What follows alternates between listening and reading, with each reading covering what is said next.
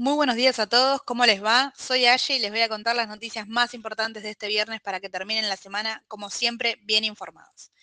Comencemos, bueno, con un breve resumen de lo que fue la jornada de ayer eh, y destacamos puntualmente el volumen, ¿no? De la renta fija. Si bien el volumen sigue siendo bastante importante, bueno, es menor a lo que fue la semana anterior, donde, bueno, nos aclararon que estaba la intervención para bajar el tipo de cambio.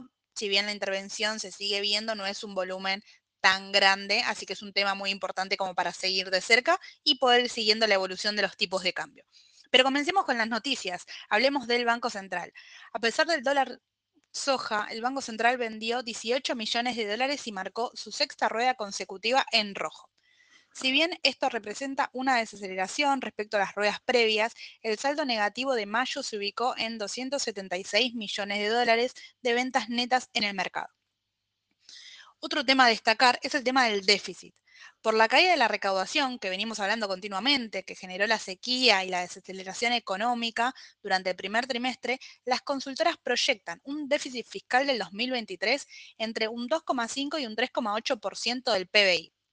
Esto implica un valor superior al 1,9% acordado y previsto por el FMI, sí que también cabe destacar que estamos en continuas reuniones esta semana para ver si mandan el adelanto que fue a pedir Sergio Massa y su equipo para poder engrosar las reservas y continuar eh, para poder cumplir el plan de pagos acordado. ¿sí? Por otro lado, otro punto importante es el tema de las importaciones. El ministro de Economía, Sergio Massa, avanza con la desdolarización del comercio exterior con sus principales socios comerciales como una alternativa para atravesar la frágil situación de las reservas en el contexto histórico de la sequía. También relacionado con este mismo tema, otro punto a destacar es el BID. El Banco Internacional de Desarrollo aprobó un nuevo préstamo de 150, 150 millones de dólares para el país.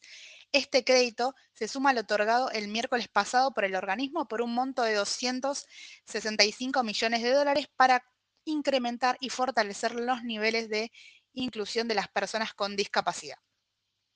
Para cerrar, el mercado local otro punto a destacar para tener en cuenta durante la red de hoy es la continua presentación de balances que tenemos de empresas destacadas.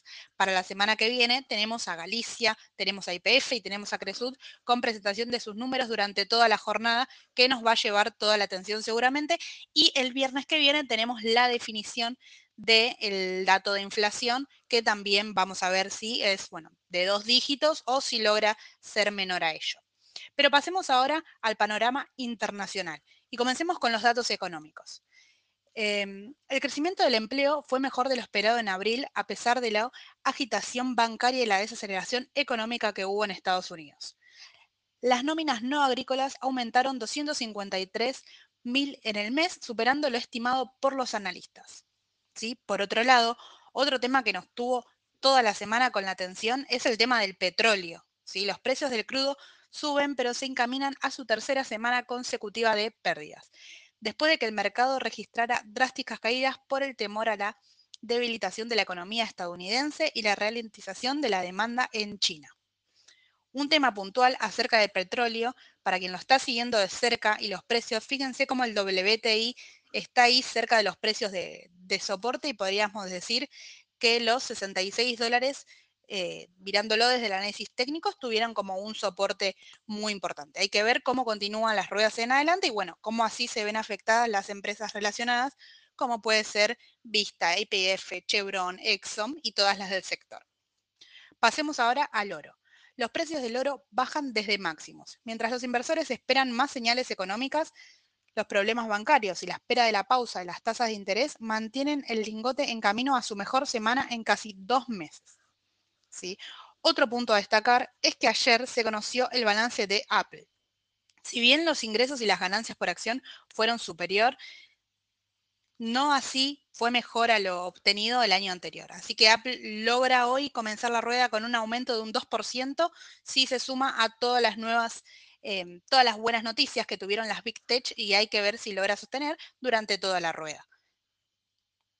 Para cerrar, los futuros están cotizando en alzas en sus cotizaciones. Tenemos al, eh, al Down, al SPI y al Nasdaq con alzas arriba del 0,4%, que es muy importante tener en cuenta a ver cómo continúan, a ver cómo llegamos al, al final de la semana y prepararnos todos atentos para lo que va a ser la semana que viene. Así que bueno, esto ha sido todo espero siempre sus, consultas. Estamos acá con, con Sole y con todo el equipo para contestar. Que tengan un muy buen fin de semana. Nos vemos. Hasta luego.